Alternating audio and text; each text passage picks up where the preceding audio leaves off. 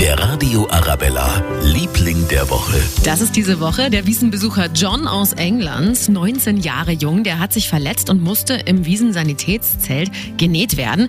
Ja, und genau hier hat dann Amor zugeschlagen, hat uns Eichersprecherin Ulrike Kriwetsch verraten. In der Zeit, in der er bei der Behandlung war und eigentlich gerade genäht wurde, hat eine junge Australierin einen kleinen Liebesbrief bei uns an Infopoint abgegeben. Und er hat es plötzlich ziemlich eilig gehabt, sodass es schnell fertig genäht werden musste und ist dann auch auf und davon weil wohl in dem Brief stand, dass sie schon auf dem Weg zum Flughafen ist und jetzt zurück nach Australien fliegt. Ach ja, wann hat uns das letzte Mal jemand ein Zettelchen zugesteckt? Willst du mit mir gehen? Ja, nein, vielleicht. Ach ja, und falls jemand weiß, wie die Love Story von dem Engländer ausgegangen ist, dann bitte bei uns melden. Der Radio Arabella, Liebling der Woche.